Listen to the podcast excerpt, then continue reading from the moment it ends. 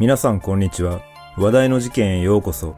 今回取り上げる事件は、大阪カラオケパブ女性殺害事件です。この事件は、カラオケパブの女性オーナーが何者かにより殺害された事件です。警察は常連客の男を殺人容疑で逮捕しましたが、男は容疑を否認しています。果たして女性オーナー殺害犯の動機は何だったのか。まずは事件概要からどうぞ。事件概要2021年6月14日、大阪市北区の JR 天満駅近くの雑居ビル5階で、カラオケパブを経営する愛さん、当時25歳が店内で殺害されているのが発見された。愛さんの体には上半身を中心に鋭利な刃物で刺されたとみられる傷が十数箇所あり、司法解剖の結果、死因は首の右側の刺し傷が致命傷となった失血死で、死亡推定時刻は6月11日午後とみられ、死後3日ほど経っていることが分かった。警察は殺人事件として捜査本部を設置し、現場付近の防犯カメラの解析や、愛さんの店の客など、交友関係を中心に捜査を開始した。また、愛さんの知人らによると、事件前に愛さんがストーカーのような客の男に悩んでいたとも語っていたため、警察はこの男との間で何らかのトラブルがあったとみて詳しく調べを進めた。その結果、この男が防犯カメラに映っていたことから事件に関与した疑いが強まり、この男を容疑者として特定し、事件から4日後の6月18日、店の常連客だった会社員の男 M、当時56歳を殺人容疑で逮捕した。しかし、M は取り調べに対し、店には行ったがやっていないと容疑を否認している。警察は M が愛さんに一方的に好意を寄せてトラブルになった結果、愛さんを殺害したとみて、詳しい動機などを調べるとともに、7月9日、M を殺人罪で起訴した。現場の状況事件現場となった JR 天満駅周辺は飲食店や居酒屋などが多く立ち並び梅田から近いことからも夜は仕事帰りに立ち寄る人が多いとされている。愛さんは約4年前から同じ天満にあるカラオケバーで働きながら、いつか自分の店を出すという夢に向かって頑張り、その夢を実現させた。愛さんの経営するカラオケパブは、JR 天満駅から徒歩1分ほどの立地のいい場所にあり、ガールズバーやラウンジなどが複数入った雑居ビルの5階に2021年1月にオープンしたばかりだった。しかし、事件当時、店はコロナの緊急事態宣言を受け、午後8時までの時短営業となっており、従業員は愛さんを含め2人体制で営業を行っていた。6月14日午前10時20分頃、事件が発覚した。愛さんと3日間連絡が取れないことを心配した知人らが愛さんの店を訪ねたところ、店は閉まったままで鍵がかかっていたため、ビルの管理人に事情を伝え、管理人と共に店内に入ったところ、血まみれで倒れている愛さんを発見し、警察に通報した。その後、警察が現場に駆けつけると、愛さんは床に仰向けの状態で倒れ、血まみれとなっており、顔の上にはタオルのような布がかけられ、すでに心肺停止の状態だったため、その場で死亡が確認された。愛さんの着衣に乱れはなかったが、首の右側には深い刺し傷があり、肺を貫通するほどの傷や肝臓に達する傷など全身に十数箇所の刺し傷が確認され髪の毛の一部が引き抜かれていたというさらに腕には抵抗した際にできたとみられる防御層があることも分かったまた店内はコップや皿が片付けられた状態で荒らされた形跡はなかったが凶器とみられる刃物は発見されず店の鍵や愛さんのスマートフォンは見つからなかった。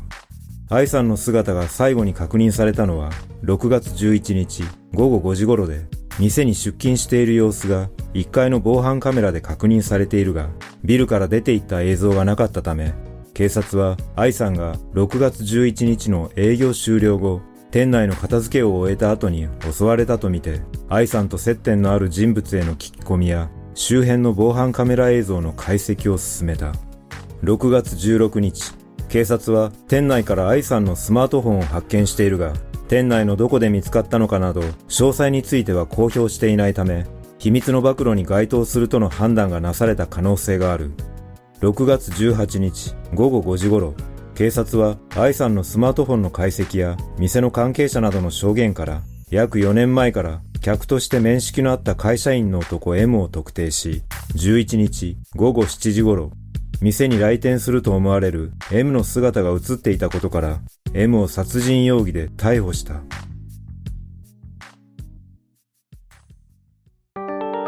警察の捜査。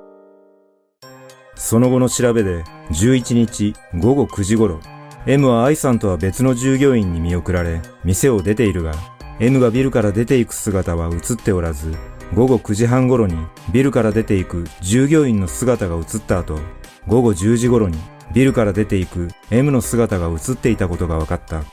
このことから警察は M が店を出た後、ビル内に潜み、従業員が帰宅したのを確認してから、店に一人でいた愛さんを襲った可能性が高いとみて、M に事情を聞いているが、M はその日店には行ったが、犯行には関係ないと一貫して容疑を否認している。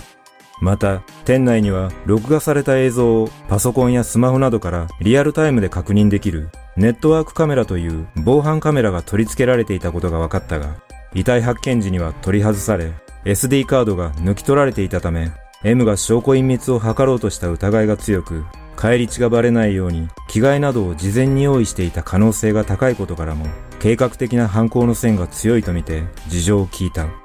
しかし、その後も依然として M は基本的にはやっていないと思います。店には行ったけど、やっていない。愛さんが頑張っていたので、応援していた。などの供述をするだけで、容疑については否認を続けているが、M が事件当日着用していたとみられるスーツと革靴に血痕が付着しているのが発見され、その血痕が愛さんの DNA 型と一致したことが判明した。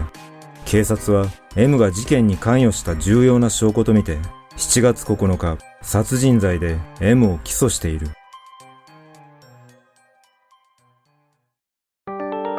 M の執着心逮捕された M は四国にある大学を卒業後、大阪市内に本社がある大手非金属メーカーに就職し、事件当時は出向先の機器メンテナンス会社でエンジニアとして勤務していた。M は兵庫県西宮市の集合住宅で妻と娘二人の4人で暮らしていたとされ、近所の住民によると管理組合役員も務めたこともあり、真面目な印象で事件に関わっているとしたら信じられないと話し、近所トラブルもなく優しい父親の顔を持っていたとも語っている。一方で M は愛さんが約4年前から別のカラオケバーで働いていた頃からの常連客だったとされ、その頃から愛さんに対する迷惑行為を繰り返し、夜中の2時3時くらいまで愛さんに何度も電話をかけたり、僕なんかダメな人間だよね。どうせ僕なんて、という思い詰めた内容のメッセージを送っていたという。愛さんは M のこれらの必要な行動に神経がすり減ると知人らに相談するほどかなり悩んでいる様子だったとされている。その後、愛さんは M の迷惑行為に耐えきれなくなり、もう店には来ないで、と M に伝えていたことも分かったが、M はその後も店にたびたび来店していたことが分かっている。このようなトラブルが愛さん殺害の動機になった可能性も指摘されているが、はっきりとした動機は現在も分かっていない。また、ある客の証言によると、愛さんの店に来る客は、愛さん目当ての客が多かったとされているが、その中でも M は一番熱心な愛さんファンだったという。M が愛さんに好意を抱き始めたのは4年ぐらい前で、当時愛さんが働いていたカラオケバーに愛さんがいる日だけ店に通うようになったとされ、その後、愛さんが自分の店を開店すると、M はほぼ毎日店に来店し、1日1万円以上、月に30万円くらいは使っていたとされている。M は自身の誕生日である事件の10日ほど前の6月2日にも愛さんの店を訪れており、居合わせた客によると、午後5時頃からささやかな誕生日パーティーのような形で M を祝っており、緊急事態宣言が出ていたため、酒の提供はできない時期だったが、7000円くらいするノンアルコールのシャンパンを開けて、その日は愛さんと M は普通に会話しているように見えたと話しているため、殺害を計画するほどのトラブルはこの日以降に発生したのではないかとの見方もある。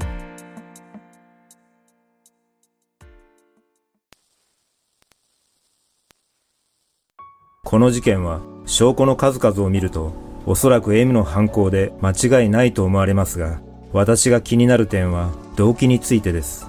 愛さんの遺体の状況を見ると、相当な恨みを持って殺害しているため、どのようなトラブルがきっかけだったのか非常に気になります。M は愛さんが他の客の接客をして自分が相手にされないと突然切れたり怒鳴ったりすることがあり、独占欲が強く嫉妬深かったと店の関係者や客などが口を揃えて話していることからも M の心の中にはこれだけの金を使っていれば自分は特別扱いされて当然だという特権意識を持っていたとの意見もあります。このように動機については一方的な行為が引き金になったという見方が多くありますが、二人の娘を持つ父親として愛さんに家族の話をしていたという情報もあり、しかも年齢が親子と離れていることから想像すると、一般的なストーカー殺人とは違う別の側面があったような気がします。愛さんのために月30万円ものお金を使える収入があったとすれば、表に出ていない金銭トラブルなどが殺害のきっかけになった可能性もあるのではないでしょうか。M は現在も犯行を否定しているため、真相はまだ謎のままですが、今後の裁判に注目していきたいと思います。皆さんはこの事件をどのように感じたでしょうか